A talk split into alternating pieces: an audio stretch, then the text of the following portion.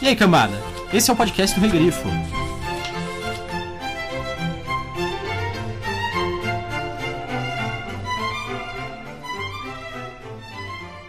Se você visse Atlas, o gigante que segura o mundo em seus ombros, se você o visse de pé, o sangue correndo por seu peito, seus joelhos se curvando, seus braços tremendo e ainda assim mantendo o mundo suspenso com os restos de sua força.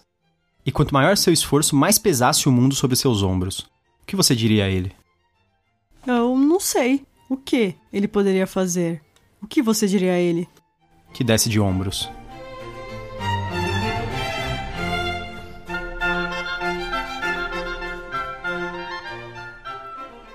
Eu sou o Gustavo Domingues, também conhecido como Rei Grifo. Eu sou a Thaís Prioli.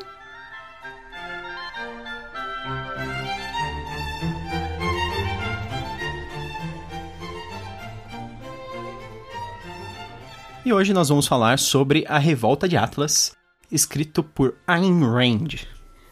Isso vai ser interessante porque é um livro que muita gente assim ama de paixão, idolatra e muita gente despreza terrivelmente. Parece até que é um, é livro que em geral é assim, amar ou odiar, sabe? é bem bizarro as posições em relação ao livro. Eu entendo. Os É. dois lados. É, eu entendo por que que as pessoas fazem isso. Mas não é nosso caso nesse nenhum lado nem o outro, né? Não. O histórico desse livro, ele- é parecido com o da própria Ayn Rand, né? Ele tem muito a ver com a história da vida dela. Pra quem não sabe, a Ayn Rand, ela era uma escritora russa, que, né, judia, que foi para os Estados Unidos é, após a Revolução Russa. E lá, ela fez a sua carreira como escritora. Fora, assim, os livros da filosofia que ela inventou lá. Que é, o objetivismo. Isso. Os livros de romance, o- o- A Revolta de Atlas é considerado o magnum opus dela, a obra-prima. Sim. É, ela tinha já lançado a Nascente, né? Que tem um pouco desse objetivismo. E muitas pessoas consideram que é melhor, porque tem um pouco. E logo depois ela fez a Revolta de Atlas. E antes disso, ela tem um livro que é praticamente uma autobiografia romanceada. Conta a história de uma mulher russa que vive na, na União Soviética. Ah, tá. E no final muda um pouquinho a história. Ah, ela escreveu também Cântico, Isso. que é um livro extremamente popular dela, que é um, um menor, talvez. Ele é, ele é super curto. E eu sei que muita gente gosta bastante desse livro. Eles falam que é provavelmente o melhor pra você ler das obras dela primeiro. Esse livro é um dos livros mais influentes, principalmente nos Estados Unidos. Muitas pessoas famosas, é, bandas são influenciadas por ele. Hoje em dia nós podemos citar, em geral, os republicanos e o presidente Trump. Se diz bem inspirado por este livro. Não só isso, né? Muitos CEOs, Sim, é, inúmeros CEOs executivos, eles se pautam muito fortemente nas ideias do livro, principalmente um discurso que contém dentro do livro, que é um discurso imenso. A gente vai falar a respeito dele mais detalhadamente. Esse episódio, nós vamos fazer a parte sem spoilers e com spoilers, mas assim, a- a- você que tá ouvindo a parte sem spoilers agora, eu recomendo que ouça a parte com spoilers. O livro não traz nenhuma grande, enorme surpresa, eu acredito, e eu acho que é muito interessante você saber mais sobre esse livro, por que, que as pessoas odeiam ou, Ou idolatram porque- esse livro. Eu recomendo muito isso. Ele é um livro considerado muitas vezes de ficção científica, né? é uma, uma distopia. E sobre o que que é o livro?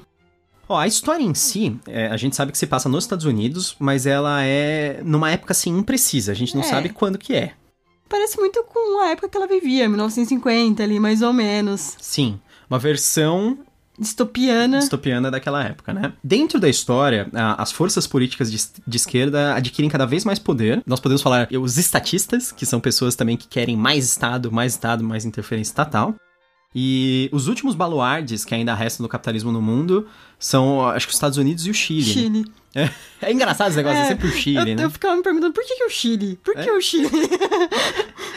É, mas atualmente, os Estados Unidos, cada vez mais, ele tá sendo dominado por sindicatos e governos bem linha dura e a economia dele tá em decadência. Nesse cenário desolador, como a, a intervenção estatal que está sobrepondo a qualquer iniciativa privada, né? Impedindo qualquer meio de reerguer a economia. E os principais líderes da indústria, é, os, os grandes empresários, assim, que são da, principalmente da ciência, o pessoal da inovação, eles começam a desaparecer sem deixar pistas. E ninguém sabe o que está acontecendo. E isso vai deixando as pessoas desesperadas, porque quando eles desaparecem, começam a, a ruir tudo que eles criaram, assim, a- as empresas param de funcionar e etc. É, é, é, como se fosse assim, imagina que o Jeff Bezos desaparece e de repente a Amazon para de vender tudo. É. E você não tem mais Amazon, assim, você não consegue comprar mais nada pela Amazon. Porque começa a ruir tudo. É, então. Porque assim, ah, sem, sem o Jeff Bezos, ninguém mais conseguiria administrar a Amazon, por exemplo. Então, aí com o tempo e com medidas arbitrárias e leis manipuladas, o Estado se aposta das propriedades e invenções de todo mundo, mas não é capaz de manter a lucratividade do negócio. Essa greve dos, dos inovadores, é, motivada por, pelo Estado improdutivo, deixa o, o país à beira da ruína e vai cobrar um preço muito alto para todo mundo, na verdade, né? Sim. É, É, que isso. é isso. É. É isso a história do livro. E aí, Thaís, o que, que você achou do livro quando você leu originalmente? Quando li originalmente, eu gostei, gostei bastante. Não é um livro de fácil leitura. Não pelo tema, porque o tema é simples, como a gente falou, mas por conta da escrita. Então, assim, ele é um livro que ele pode ser impactante no primeiro momento, mas depois quando você começa a pensar sobre, você vai vendo várias falhas. Não apenas na filosofia, mas também na né? escrita. A escrita principalmente. E é engraçado falar isso porque a Ayn Rand era um- uma pessoa que se achava o máximo. Ela se achava a pessoa mais criativa daquele momento. Ela podia ser boa no que ela fazia, não digo a mais criativa. Tinha escritores muito mais criativos nessa época, sinto muito. É um livro totalmente doutrinador. Isso, é, é a palavra. É. Então, assim, os personagens são ma- maniqueístas, é bem Bernard Cornwell, a- ou ele é bom ou ele é mau. Todos os socialistas são muito maus, todos os capitalistas são bons. O que eu odiei, em geral, é que trata o leitor, em geral, como burro. É, como se fosse alguém que tá sendo introduzido à, à filosofia, né, de- dela, né? Assim, você nunca conheceu a verdade sobre o mundo, então preste atenção porque agora eu vou te falar, sabe? é tipo isso. E, e não é nada crível algumas partes do livro, do tipo... Meu Deus, aquela pessoa... Por que, que essa pessoa tá fazendo um discurso numa festa? Quem que não vai impedir essa pessoa? Quem não vai interromper? Parece uma coisa de filme, assim, sabe? Que É. aconteceria num filme, mas na realidade todo mundo ficaria rindo, alguma coisa assim, é, sabe? ou então interromperia. Eu ia falar, então, mas sabe semana passada eu fiz tal coisa e tal, né? Tipo assim, você tá bêbado, por favor. Você, você já bebeu demais, acho que é melhor você ir pra casa agora.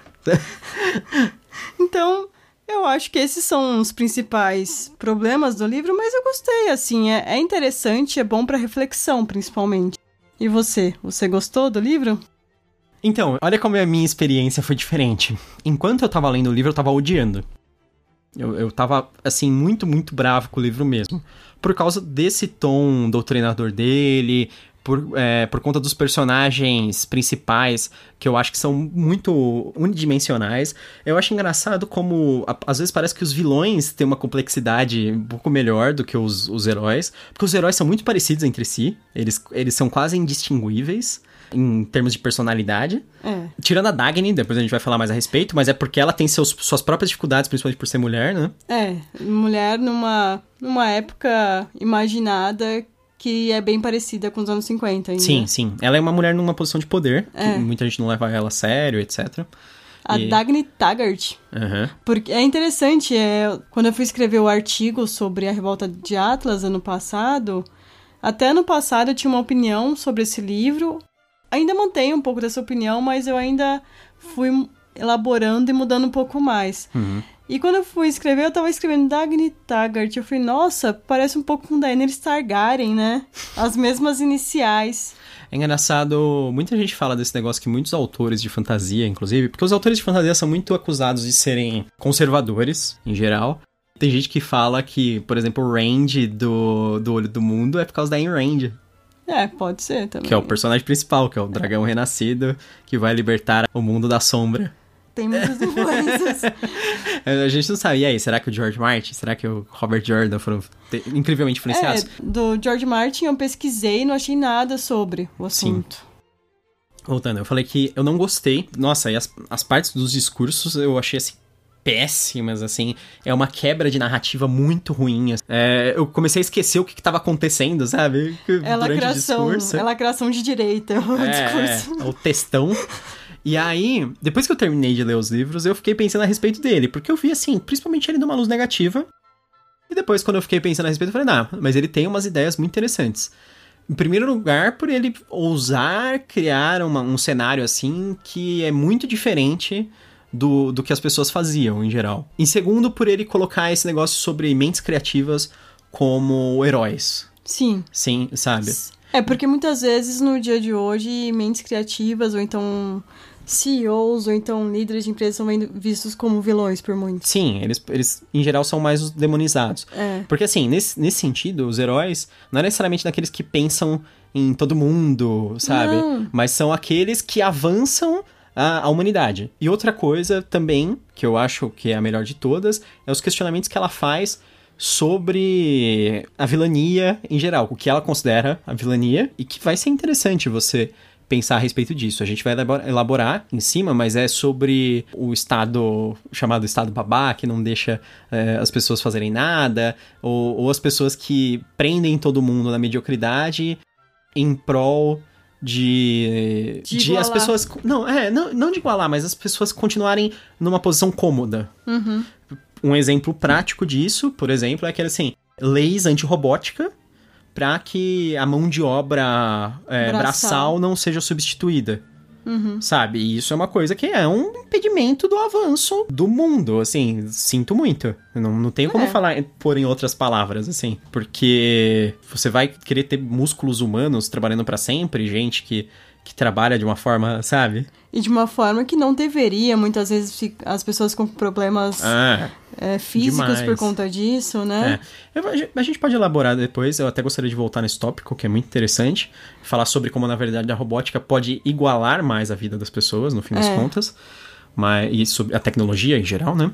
Na, na verdade, eu odiei o livro, mas ele suscitou tantas coisas interessantes que eu fiquei pensando a respeito, enquanto eu pensava que eu não gostei do livro, que no final das contas eu falei assim, putz, mas foi uma experiência muito boa ler esse livro. E eu gostaria de ler os outros livros dela. Apesar de eu, de eu saber o conteúdo, o tipo de conteúdo que me Aham. espera, Mas dizem que os outros não são tanto assim na cara. tão pregadores. É. Sei, Ele não tá tentando te converter tanto. sei. Você tem um minuto pra ouvir a palavra É. Jane Rand?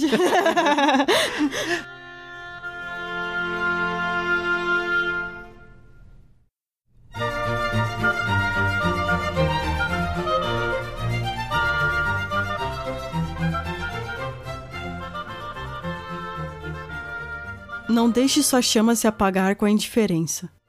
Nos pântanos desesperançosos do não exatamente, do ainda não, do de jeito nenhum. Não permita que o herói na sua alma padeça frustrado e solitário com a vida que ele merecia, mas nunca foi capaz de alcançar. Podemos alcançar o mundo que desejamos. Ele existe. É real, é possível, é seu.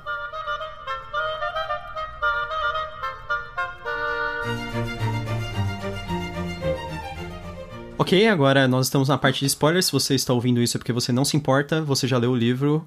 Ou você está seguindo a nossa recomendação de continuar aqui. Isso. é muito provável também. Uma coisa que eu gosto desse livro e eu acho interessante, até em relação a essa frase que eu acabei de ler, é que ele te ensina. Não te ensina, você provavelmente já deve saber isso, mas ele fala pra você não depender das pessoas, Pra você batalhar e conseguir o que você pretende, o que você planejou. Eu acho uma boa lição isso. Eu lembro no meu primeiro estágio que eu ficava assim, eu não tava contente naquilo, mas ao mesmo tempo eu não fazia nada. Da- Até o momento que eu me toquei, eu falei, nossa, eu preciso procurar um outro lugar, né? Eu não vai acontecer de alguém falar assim, ô, você, você aí, você não quer vir trabalhar aqui pra, sei lá, pra uma empresa grande? Não vai acontecer isso do nada. É, ninguém vai surgir e falar assim: ah, ah, eu reconheci a sua genialidade. Então, Venha. A menos que você seja filho de alguém rico. Sim. Então, são coisas diferentes isso. Mas vamos falar um pouquinho sobre os spoilers do livro. Vamos. Agora nós vamos jogar muitos spoilers, então tomem cuidado. Pode ser que atinja vocês. Os países estão virando socialistas. Socialistas aqui vamos dizer entre aspas, porque é o socialismo da Ayn Rand. Isso. É, tirando os Estados Unidos e Chile, as mentes brilhantes dos Estados Unidos começam a sumir. Existem várias discussões entre a Dagny, que é a nossa personagem principal, e o irmão dela, que é o James. Que são. O James é o CEO da empresa Taggart, porque ela não pode ser, Porque por ser mulher. ela é mulher. É. E eles têm pontos de vista bem diferentes. O James aqui é retratado como socialista hiper mal. E ela acaba se envolvendo romanticamente com Hank Hirden. Ele é mais velho e ele é dono. Ele é dono da Metais Reader. Ele é um magnata do metal. Isso. E eles começam a tentar descobrir o que está acontecendo com os empresários. E o Hirden também ele faz o metal, que é o melhor metal do mundo e tal, nessa época. Isso leva eles a uma fábrica abandonada em que eles acham uma, uma grande invenção e ela quer descobrir quem o fez. É um motor que funciona praticamente sem combustível. É. É, tá. Quem não ia gostar disso? Sim. Ela consegue achar, depois que muitas coisas acontecem, uma cidadezinha escondida em que todos os empresários que sumiram estão vivendo e com suas invenções. Eles decidiram abandonar o mundo porque eles não concordavam com aquilo e não queriam ser escravos desse mundo. Sim. Então, vai existir um triângulo amoroso, Dagny, Hank Hirden e John Galt, que é uma frase constante do livro, quem é John Galt, a gente vai explicar depois isso. E a Dagny é convidada para ficar na cidade, mas ela fala que não, não vai abandonar sua ferrovia. Então, John Galt a segue até a cidade. Ele vai fazer um grande discurso na rádio, um grande textão de Facebook, o maior que você vai ver na vida. É imenso. Tem, Nossa, tem 80 70 páginas. acho é 70. 70? É. Eu achei que tinha 80. É. E fala que vai ajudar aqui, vamos dizer, consertar o mundo, entre aspas. Porque é a partir da visão deles, É, de acordo com a visão deles. né? Uhum. Então, é isso. a- É. A parte central da história. O primeiro ponto que eu acho muito importante falar é sobre a visão da Ayn Rand sobre essas mentes criativas, sobre esses empresários. Porque é o seguinte, a Ayn Rand, ela estava nos anos 50. Nos anos 50, os Estados Unidos, ele estava assumindo a liderança do mundo, digamos assim. Ele emerge, após a Segunda Guerra Mundial, como a nação mais poderosa do mundo, como a nação que mais produz, ela constrói coisas, produz tecnologia e etc. E na vanguarda disso tudo, vinham grandes empresários com grandes nomes, assim. Desde os bancários, é assim, é a era dos Rockefeller, é, é a era dos empresários que era uma empresa de um homem só.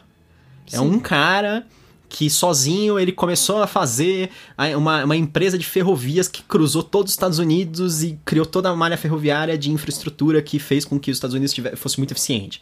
E aí tem o outro cara que foi o maior banqueiro que financiou grandes obras, aí teve, sabe, com os empréstimos dele. Aí tem outro cara que era o maior. Então é uma visão romanceada dessas pessoas. Esses personagens aqui, é como assim, se, você é um é um fã da Marvel, vamos falar assim. Imagina que todo CEO é que nem o Tony Stark, todo, todo dono de empresa é que nem o Tony Stark. Que é, ele é o dono da empresa e ao mesmo tempo ele é o único fornecedor de tecnologia da empresa. Ele é o cara que inventa sozinho as coisas, sabe? Sim. Ele é uma mistura de cientista e empresário. Hoje em dia a gente tem muito mais noção de que essas coisas estão totalmente separadas. Quem inventa as coisas não é necessariamente Quem vai vender? quem. É, exatamente. Em geral, O- muitas empresas, é, até de tecnologia dos anos 80, é, tinha a pessoa que era o rosto da empresa e quem era o criativo da empresa. É, é, eu, eu não quero assim destruir a sua ilusão, mas por exemplo, o Steve Jobs, ele não inventou nada.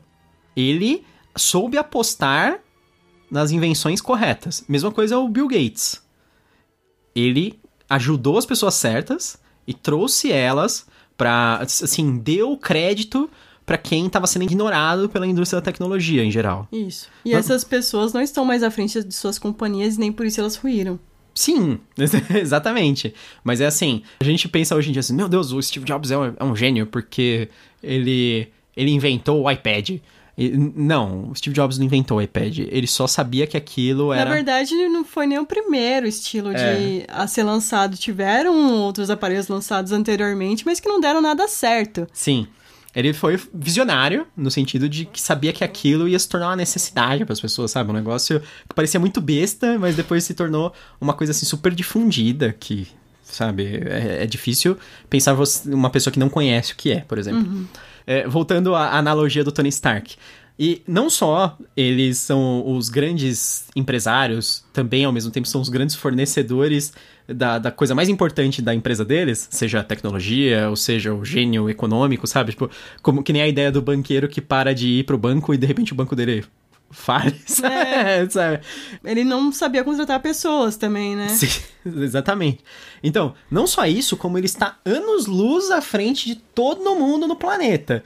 Então, a analogia do Tony Stark é a melhor que existe aqui. É como se fosse assim: o cara, ele não só ele é dono daquela empresa que, que produz uma tecnologia avançada, como ele individualmente pensa numa tecnologia que é muito melhor do que todo o resto do planeta pensando junto. É, ele cria uma armadura que ninguém consegue reproduzir efetivamente. Eles só conseguem quando eles roubam dele. que é o que o, O, o que eu- governo quer fazer. É, exatamente. No segundo filme do, do Homem de Ferro tem essa história, que o governo. Não, que eu tô falando do livro. Ah, tá. tô zoando. Agora tô falando. Não, mas eu tava falando também do livro. Ah, tá. Não, mas é a mesma ideia. É. Exatamente. Que é tipo, o Meu governo. Deus, a história do Tony Stark é copiada. É, totalmente. Vocês não sabem. Do Batman também. Só que o Batman tem um problema. O Batman, ele não cria nada. Ele é inteligente, mas ele não gera coisas, né? Ele não gera valor como o Tony Stark gera.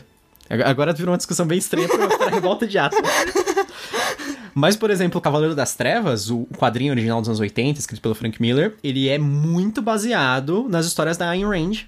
Então, quando o Superman representa o Estado e o Batman representa o interesse individual, o interesse do avanço assim, individual das pessoas, e eles entram em conflito. E aqui, esse é o conflito central do livro, que é o interesse individual versus o interesse social, digamos assim. É, porque essa é uma grande base do objetivismo, né? Uhum. O objetivismo, em geral, que ele prega é a razão à frente do sentimento.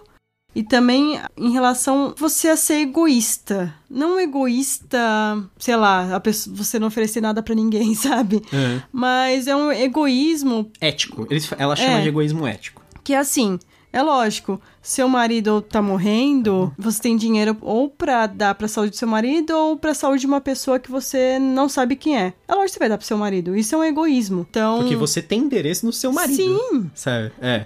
é. Não, mas não é só isso. O egoísmo ético, ele é. A base da- de tudo, do objetivismo é: eu não vou ser obrigado a servir ninguém e eu também não obrigarei ninguém a me servir. Então, é é isso. Você pode pensar assim, tipo, ah, por causa disso, você fala assim: ah, você vê um mendigo e você não dá dinheiro pra ele. É, essa é a ideia. Eu não sou obrigado a dar dinheiro pro mendigo. Assim, é, eticamente, socialmente, se eu vejo que o cara, por exemplo, tá passando fome uma coisa assim, ok. Você precisa chutar o mendigo? Não. Aí você tá sendo mal, É. sabe? O fato de você ignorar ele para continuar vivendo a sua vida não é a, a parte má. Isso seria assim, você continua neutro, digamos.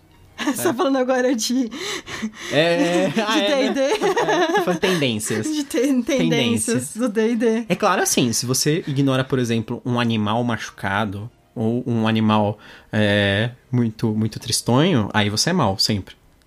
Isso na minha concepção. É complicado. É uma coisa moral, né, que tem na sociedade e que cada um vai ter sua interpretação do que é o correto, muitas vezes, e o que não é. Tem, é lógico, tem coisas que é errado pra todo mundo. Você não vai chutar o mendigo, realmente, né? Sim. É que assim, as pessoas sendo, digamos, egoístas e, e se se preocupando com sua própria vida e com o avanço de sua própria vida, elas avançariam tudo de forma assim Sim, igual, digamos assim. com certeza. Mas assim, um ponto que eu acho complicado que ela cita é: tem uma parte que ela fala que quando você faz o que você gosta, você vai dar certo, você vai prosperar. Uhum. Nem sempre. É, isso Nem é sempre o que meio- você gosta é o que a sociedade precisa e paga por isso. É. Por mais que você seja muito bom nisso. Por exemplo, vamos dar um exemplo. Você é um cara que é apaixonado por máquinas de escrever. Você quer fazer máquina de escrever. A sociedade quer máquinas de escrever? Não, só hipsters. O fax? Você, você é um cara que você idolatra o fax. Ou bip.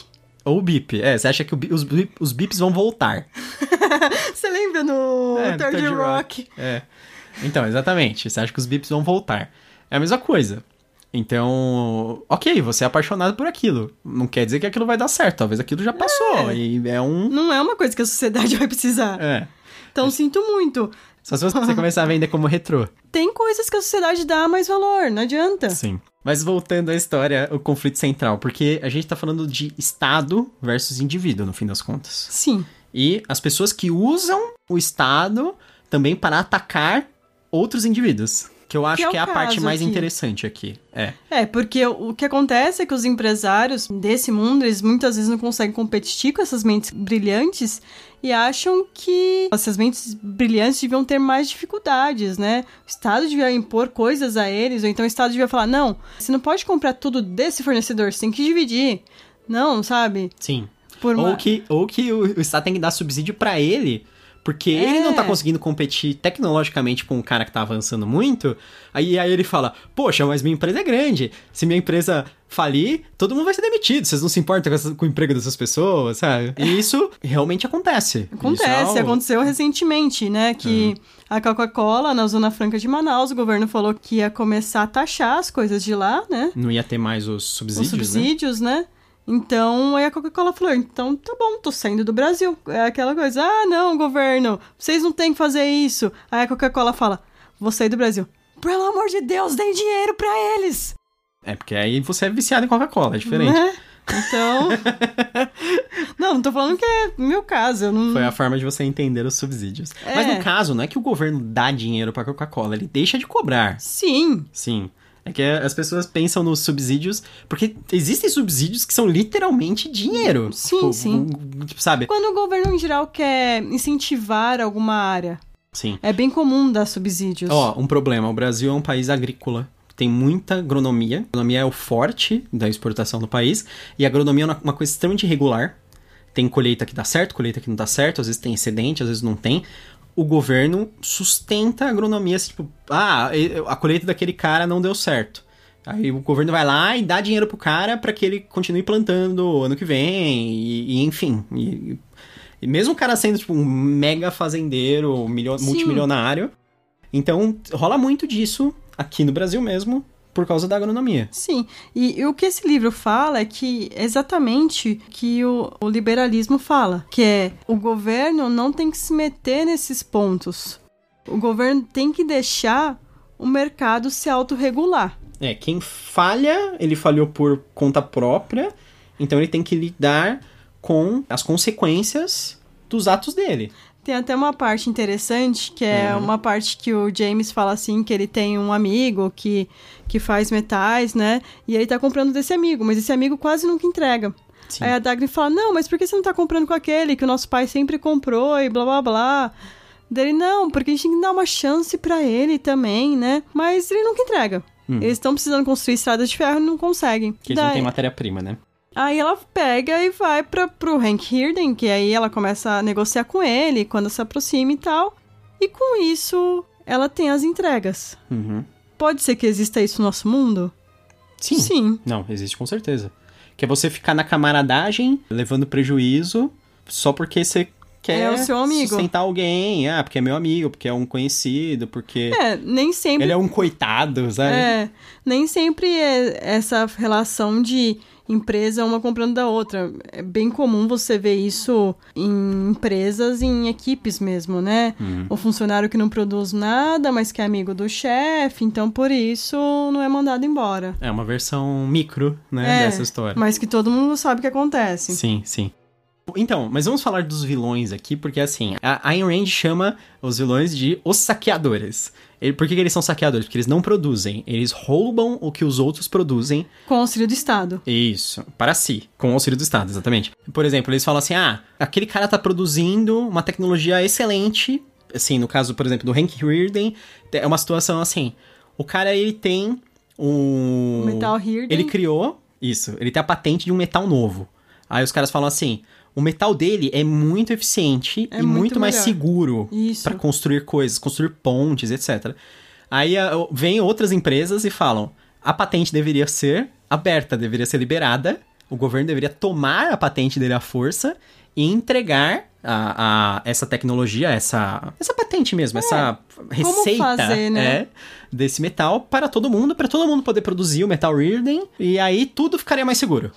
Nesse sentido, aí, tipo, parece sacanagem. Até porque, em É. geral, o, o que funcionaria mesmo... Aqui, por exemplo, houve quebra de patentes de farmácia, farmácia aqui no Brasil, aí surgiram os genéricos. Sim. Mas o que acontece? As empresas que usam aquela patente, elas pagam pro dono da patente. Que seria, tipo, o justo, Os- né? Mais correto. Mas... Mas aí é você falando de, de remédios que é necessário em geral para as pessoas não morrerem. Então, mas aí vou- vamos avançar. Nos Estados Unidos, não existe isso. Sim. Não existe quebra de patente em situação nenhuma. Então, o que acontece? A gente vê muitos abusos da indústria farmacêutica, porque assim, ela sabe que se ela aumentar o preço do remédio, que uma pessoa depende daquele remédio pra viver, a pessoa vai continuar comprando, não é uma coisa assim que, tipo, ah, então eu vou parar de comprar, dane-se, sabe? É, e não é um remédio assim de é, para combater o câncer, não.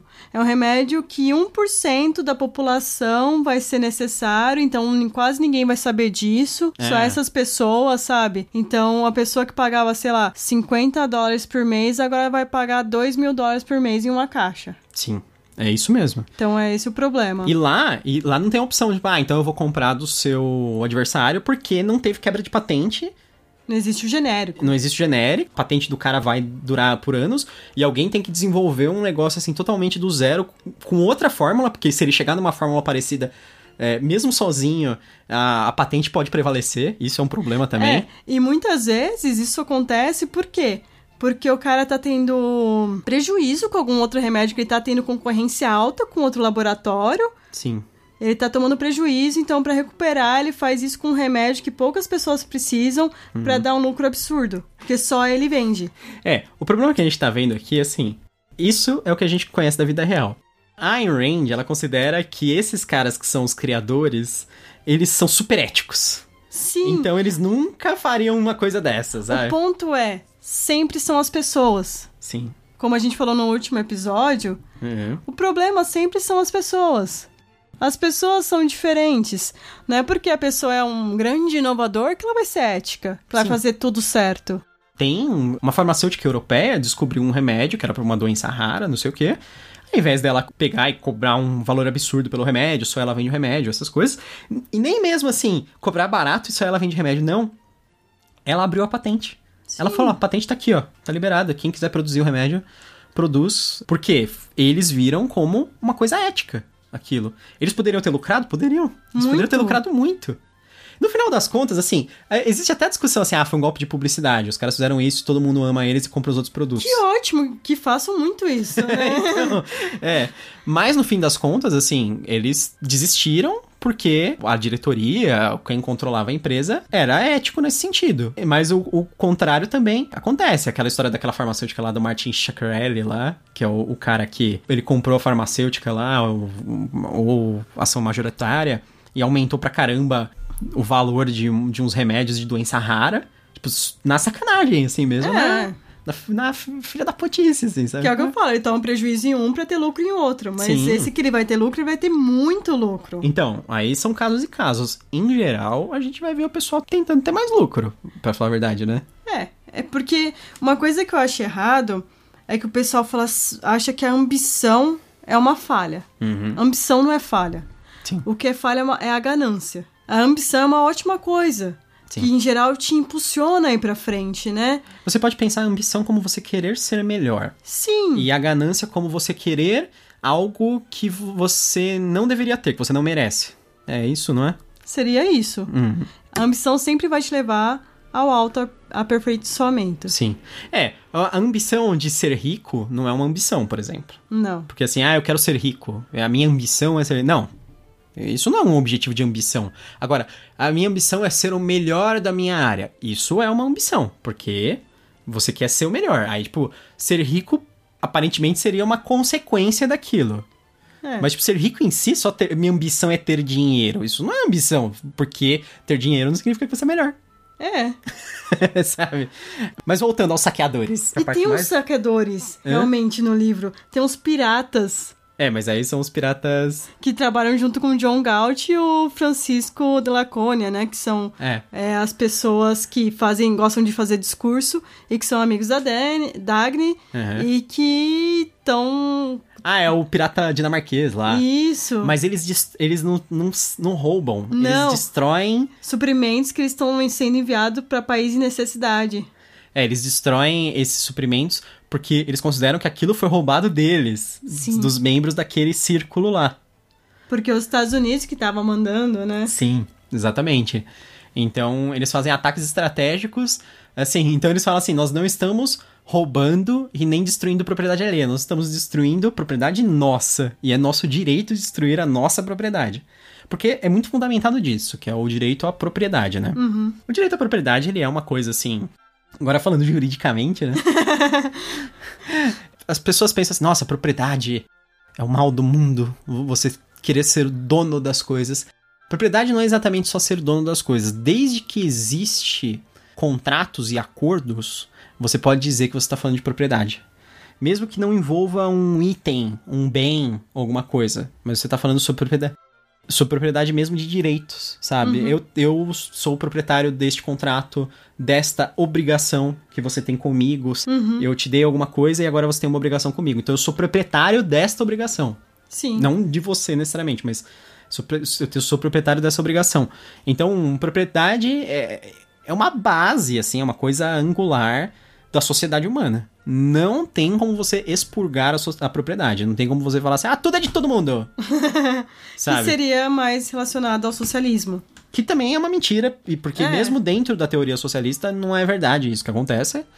É, É a ideia que as pessoas têm sobre isso. É, é. De, de forma simplificada, se você pensar na teoria socialista, seria tipo assim: existe propriedade, por exemplo, você pode ter uma casa. A, a casa é sua, realmente, e, o- e o governo não teria direito a tirar, mas você não pode ter uma segunda casa enquanto todo mundo não tiver a primeira casa, sabe? Isso seria uma, uma propriedade com um viés bem social. Existem situações que é assim: ah, a função social da propriedade, que é o que existe aqui no Brasil, que você perder a propriedade porque você está prejudicando a sociedade com aquela propriedade, sabe? É, que é até um caso de Desapropriação. desapropriação, porque você tem trabalho escravo e blá blá que É, você então- pode ser desapropriado. Sim, exatamente. Tipo, existe uma lei atualmente no Brasil que se você for pego usando trabalho escravo numa fazenda, por exemplo, Ou plantando maconha. é, ou isso, isso, você perde aquela propriedade.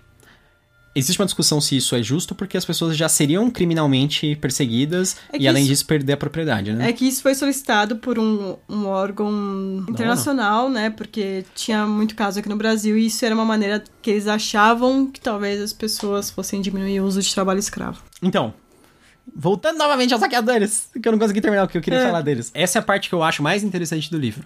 Porque muitos dos vilões não são necessariamente o Estado. O Estado, ele cai na conversa de empresários egoístas, na verdade, de É, verdade. Egoísta egoístas mesmo. É que- que empresários que dizem querer o bem, aqui se dizem, entre aspas, que dizem ser pró-sociedade, é, ao coletivismo, mas na verdade o que eles querem é a riqueza deles mesmos. Não parece também aqui. É, é uma das grandes falhas que existe. Então, é engraçado como a Ayn Rand, ela expõe isso e ela não nomeia, ela simplesmente fala que isso é um tipo de socialismo, etc. Mas hoje em dia a gente tem uma, uma nomenclatura mais correta, que seria ou o capitalismo de compadre Uhum. ou o corporativismo, que são assim as utilizações de, de uma empresa, por exemplo, de uma entidade privada, de um grande poder que ela tem, para influir sobre a sociedade para que os competidores deles não consigam crescer. Então, é aquele negócio assim, isso ocorre muito no Brasil, isso é muito problemático aqui, que assim, grandes empresas, elas não vão falir nunca, porque elas têm muita influência sobre o governo, muita ligação com o governo. Elas usam uma série de justificativas sociais para não ter que incorrer nas consequências das fa- grandes falhas que elas cometem, nos grandes erros que elas cometem, e também elas usam uma série de situações para prejudicar qualquer nova introdução no mercado, sabe? Aqui, vamos falar de, por exemplo, indústria automotiva. Nós, nós somos de São Bernardo. Uhum. Nós vivemos do lado da Volkswagen. A Volkswagen, ela é uma das empresas mais problemáticas nesse sentido. A gente até vai, vai dar um exemplo no final do, do episódio, que a gente vai indicar umas coisas bem legais. A Volkswagen, ela esteve próxima de quebrar em várias situações. A GM também aconteceu isso, né? Sim. Por uma série de decisões e também de coisas, assim, alheias à vontade deles. Mas muitas decisões também, É, né? principalmente decisões, vamos falar a verdade. Principalmente a má administração, né? Sim. A empresa, aí... não, em geral, não vai falir só por conta do mercado Sim. externo dela. Vai, tem que ter muita decisão dela para dar errado também. É, o que acontece? Por exemplo, aqui no Brasil, a indústria automobilística sempre teve um poder muito grande, porque ela gerou muito movimentação econômica, ela fez o Brasil avançar, digamos assim, né? Deu um uhum. emprego para muita gente, deu renda para muita gente, é, movimentava o mercado. Só que o que aconteceu? Ela causa entraves para coisas que competiriam com ela. A gente sabe, o, o grande exemplo, exemplo, é que não existe praticamente malha ferroviária no Brasil pós 1920. Não existe navegação de cabotagem, que é, para quem não sabe, é navios navegarem ao longo da costa para fazer entrega nos portos. Então tudo é entregue por caminhão no Brasil, é extremamente ineficiente e caro, poluente. Então a gente e a gente sofre quando é, eles paralisam. É, a gente depende de uma única categoria de, de, de infraestrutura, que é através de estradas e desses caminhões. E eles têm o Brasil à sua mercê, como a gente pode ver nas greves dos caminhoneiros. E dá uma olhada nos candidatos que tem alguma coisa relacionada a alguma proposta desse é, tipo. Exatamente. Então, isso tudo ocorreu por influência da indústria automobilística dentro Sim, do Brasil. Que é o que a gente chama de lobby. Sim, exatamente. Porque eles não querem uma competição, eles não querem navio entregando coisa, eles não querem trem entregando coisa, porque vai ser muito mais barato. E, e eles não querem novos competidores. É, e, exatamente. Então, tipo, sempre tem aquela forte resistência para qualquer fábrica nova, qualquer quando... marca nova vir para o Brasil a Jaque, a chinesa, chegou no Brasil, ela tava vendendo relativamente bem, né? Que ela fez propaganda em vários programas. E aí, do nada, o governo começou a taxar ela a mais do que ela já pagava por ser um carro importado. Não, isso ocorreu múltiplas vezes. É. Quando as montadoras as japonesas, japonesas, chegaram, também. Toda vez que vem um, a New Challenger arrives, toda vez que um novo desafiante chega aqui no Brasil para desafiar outras empresas, as empresas se juntam, fazem o cartelzinho delas porque quando várias empresas de um mesmo tipo se juntam para dominar o mercado, isso é um cartel, né? E, e, esse é um problema que é retratado no livro. Isso. Mas ao mesmo tempo, como é que seria a autorregulação desse mercado por essas empresas? É, não, não existiria. Porque assim, a Ayn Rand, ela trata o monopólio como uma coisa natural. Se você é o melhor, você pode criar monopólio mesmo. Mas eles não são os melhores, nem sempre. Exatamente. O monopólio é quando uma empresa domina sozinha a área dela. O monopólio natural seria, ah, só ela consegue fazer aquilo. Mas assim, é, o monopólio não natural seria aquele, ela força esse monopólio. É, toda vez que aparece alguém que poderia fazer o que ela faz, ela martela com o poder que uhum. ela já tem. Sim. Então.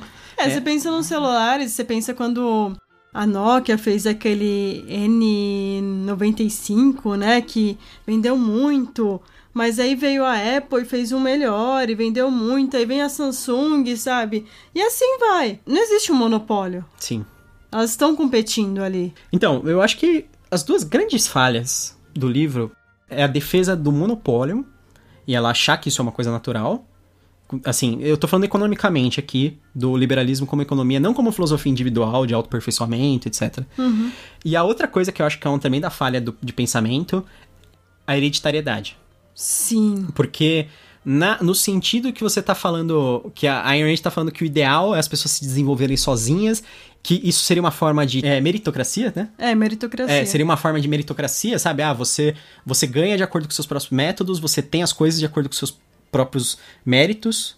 Eu acho que a meritocracia só funciona quando todo o trabalho tem o mesmo valor para a sociedade. Tudo vai ter que ser totalmente nivelado é, então, por baixo. É. Duas. Uhum. Todas as pessoas têm as mesmas chances sempre. Porque a, a, própria hereditariedade é problemática. É. Aqui, até aqui no Brasil, eu trabalhei bastante com heranças, nós pagamos pouco imposto de herança. Sim. Até nos Estados Unidos, que é um país mais liberal, paga-se muito mais imposto de herança.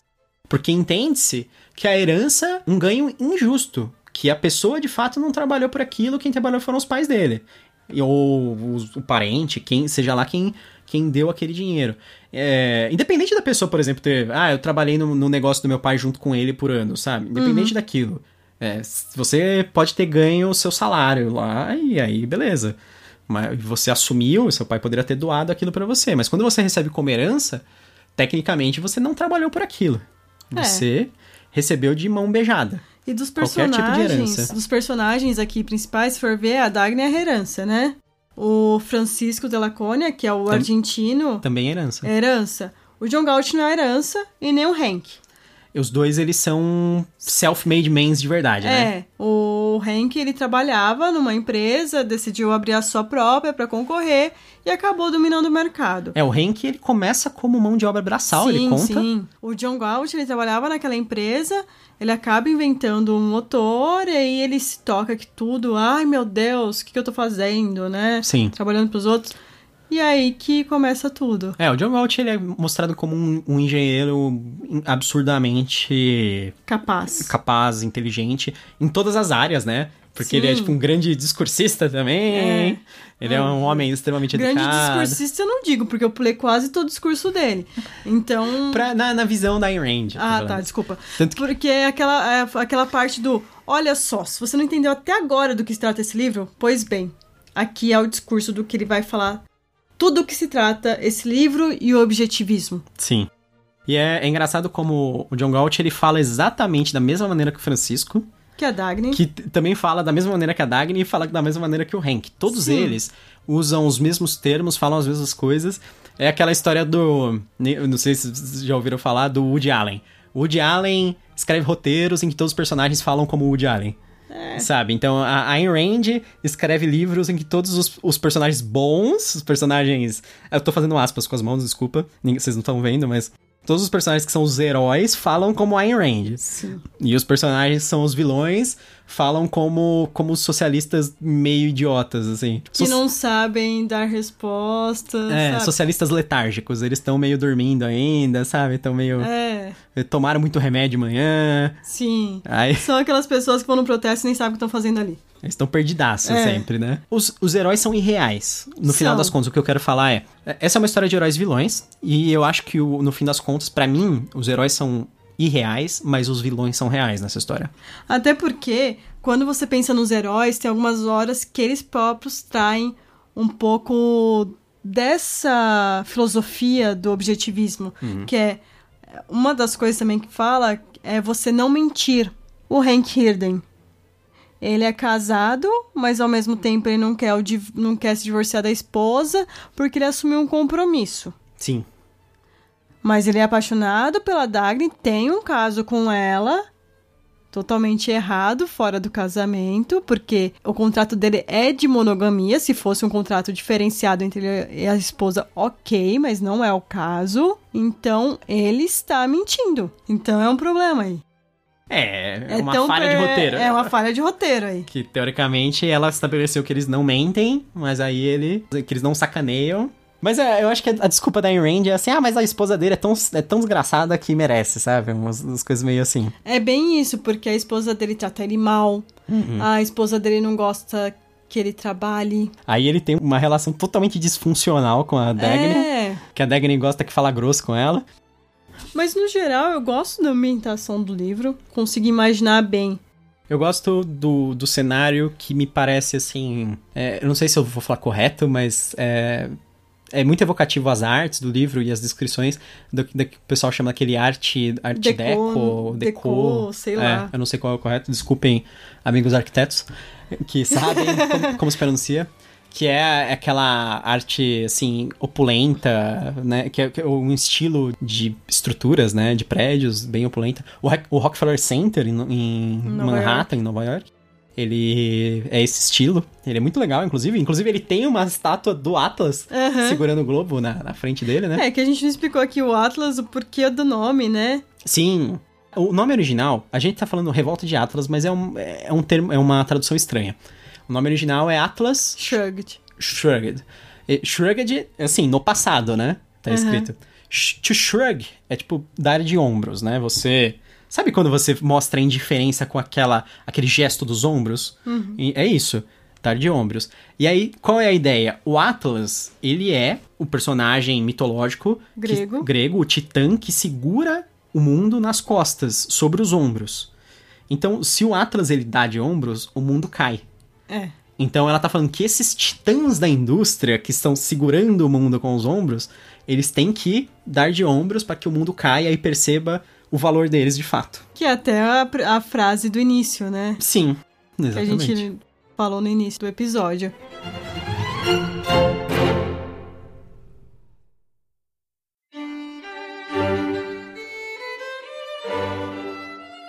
E aí, Thaís? Você recomenda e para quem você recomenda o livro? Eu recomendo, como eu falei no meu artigo pro Grifo Nosso, eu recomendo sim. Caso você discorde dessas ideias, vai ser muito mais difícil para você ler, uhum. provavelmente.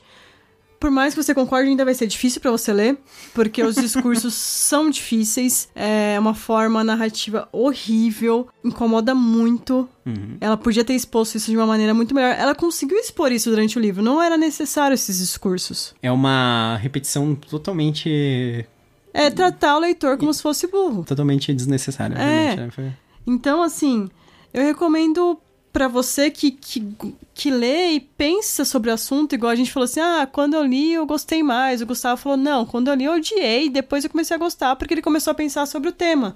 Então, caso você queira refletir sobre, lógico, Caso você não esteja aberto para opiniões diferentes, não sei se vai ser uma boa leitura para você. Que passiva-agressiva. Se você não tiver aberto para opiniões diferentes, claramente você não vai gostar.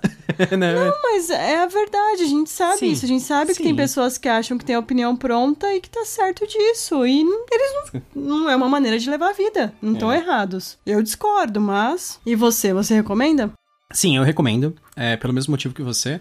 Eu sou da escola se você quer falar mal, você tem que saber sobre o que você está falando, sabe? Você tem que ler. Se você nunca leu, ou se você tentou ler e não conseguiu, então você não sabe de verdade sobre o que você está falando. Se você não terminou o livro, eu sinto muito, você não terminou o livro. Você tem que ler até a última palavra. Pelo menos pula os discursos, mas ok.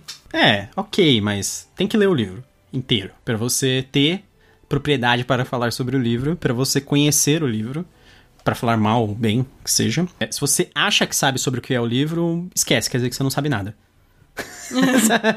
é, eu, eu sinto muito. É, porque você pode ler muito bem ler na, na Wikipedia o plot, ok, mas você não vai ter as não, mesmas nunca reflexões. vai ser a mesma coisa, né? É. Sabe, você pode ler sobre o que é Dark Souls na Wikipedia, mas você não vai morrer nenhuma vez. Igual o Killian. Igual o Killian você não vai saber a experiência de verdade. É isso que eu tô falando, é, né? Sim, com certeza. Então, eu recomendo, por causa disso, e pra quem eu recomendo? Eu recomendo, olha, uma coisa interessante agora, vamos falar de videogame de novo. Acabei de fazer a referência, vou falar de outra, né? É. Se você já jogou Bioshock, e se você gostou, Bioshock é baseado na ideia geral do Revolta de Atlas. É, é, a história das mentes mais brilhantes da humanidade ficam putas com o governo uhum. e elas criam uma cidade isolada, que no caso do Bioshock é uma cidade subaquática. Sim. Tanto que o mote da, da cidade é os 100 deuses e 100 reis, apenas homens. É, no original soa mais bonito, é no, no gods, no kings, only men. Nessa sociedade, eles existem dessa forma. Não existem líderes que podem falar para os outros o que fazer. Eles fazem o que querem, cada um, individualmente. Isso, dentro da história, acaba dando errado, porque todo mundo fica doidaço com essa própria ideia. Spoiler. É, tudo spoiler do. Não, é logo no começo, né? Ah, tá. Os caras eles ficam inebriados com o, a própria genialidade, a, a, ponto de criar coisas horríveis que eles acham que têm a liberdade apenas por terem. Uhum. E aí eles decidem criar essas coisas horríveis e soltar essas coisas horríveis à vontade. Se você gosta de distopias e principalmente de especulação econômica, e se você gosta de entender no, o nosso mundo atual e, e, e principalmente a política dos Estados Unidos, que queira ou não, é o país mais importante do mundo, assim, no sentido de liderança econômica, de liderança política. Até de, cultural, muitas vezes, né? Exatamente, liderança cultural, maior influência que existe. Se você quer entender os Estados Unidos, você deveria também ler Revolta de Atlas. Muitas vezes a Revolta de Atlas ele é considerado o segundo livro mais influente dos Estados Unidos, apenas Atrás depois da Bíblia. Exatamente. Então, número um, Bíblia. Número dois, Revolta de Atlas. E um ponto interessante é que a gente tá falando dos Estados Unidos, né? A Ayn Rand, ela, ela é muito citada por políticos em geral do Partido Republicano, em sua maioria conservadores e muito religiosos. E é interessante que ela, é, ela era ateia. Sim, ela fala muito sobre isso também, sobre a não submissão a Deus. Isso, e Tanto era um é ponto em comum que ela tem aí entre a, com a União Soviética, né? O comunismo, né? Porque o comunismo também você. Por definição, ele é ateu. Ateu mesmo, a gente não tá falando de laico. É, é ateu. É tipo a proibição da, da religião. religião. E tem, a gente também é, viu alguns documentários que a gente até citou, acho que foi no episódio sobre nós, também um Sim. livro de um escritor russo, aí era uma distopia Já do uma outra distopia também falando sobre comunismo, né? Uhum. Que é, é do Yevgeny Zamyatin. Um deles é a Rota do Dinheiro Sujo, que são seis episódios e são todos relacionados a um caso em específico. O primeiro é o da Volkswagen, que todo mundo sabe, da... Da, é, que eles mexeram nos No- medidores de diesel. Isso, que foi um poluição. escândalo, né? É, Aí tem um da farmacêutica também, que é o que a gente comentou no meio do do episódio. Martin Shkreli. Tem sobre empréstimos consignados. Tem. E o último episódio é sobre o presidente Donald Trump, dos Sim, Estados Unidos. Mais sobre a carreira de empresário dele, né? Sim. É, todas essas histórias, elas têm algo em comum. Normalmente, um forte relacionamento com o governo. É. Que, então, você pode ver assim, que as empresas sozinhas, elas não são uma máquina suja, uma organização criminosa, sabe? Autônoma, que consegue fazer tudo sozinha. Ela vai depender do poder governamental. E é essa a ideia que a gente extrai da De Revolta de Atlas. Atlas. Outra coisa legal que a gente assistiu também, também na Netflix, foi Salvando o Capitalismo, que é um, o ex-ministro de trabalho do Bill Clinton, ou seja, ele é um democrata, ele é considerado por muita gente um socialista, né, na verdade, principalmente por, por ele ser defensor, um forte defensor das leis trabalhistas, mais rígidas, etc., nos Estados Unidos.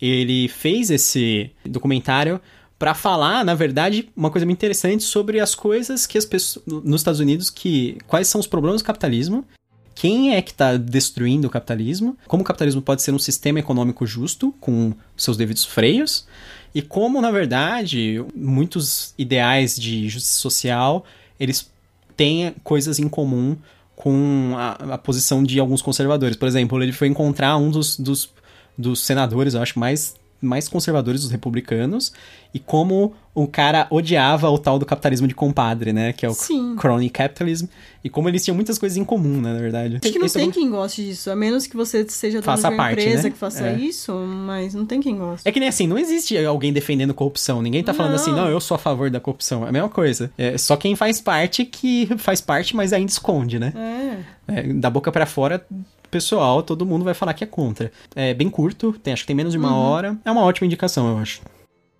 Nosso próximo episódio vai ser sobre Chutal do Crepúsculo, que é o próximo conto do Conan, o Bárbaro, que a gente tá lendo, que é da Pipoque Nankin. O volume 1, né? Da, Isso. da trilogia que o Pipoca Nankin está lançando. Deve sair um- o volume 2 Muito em breve. agora. É. E foi escrito pelo Robert Howard. Espero que vocês tenham gostado, que vocês não nos odeiem por falar os nossos pontos em relação a esse livro. Ou a favor do livro também. Se você me odeia, não tem problema, só continue ouvindo os podcasts.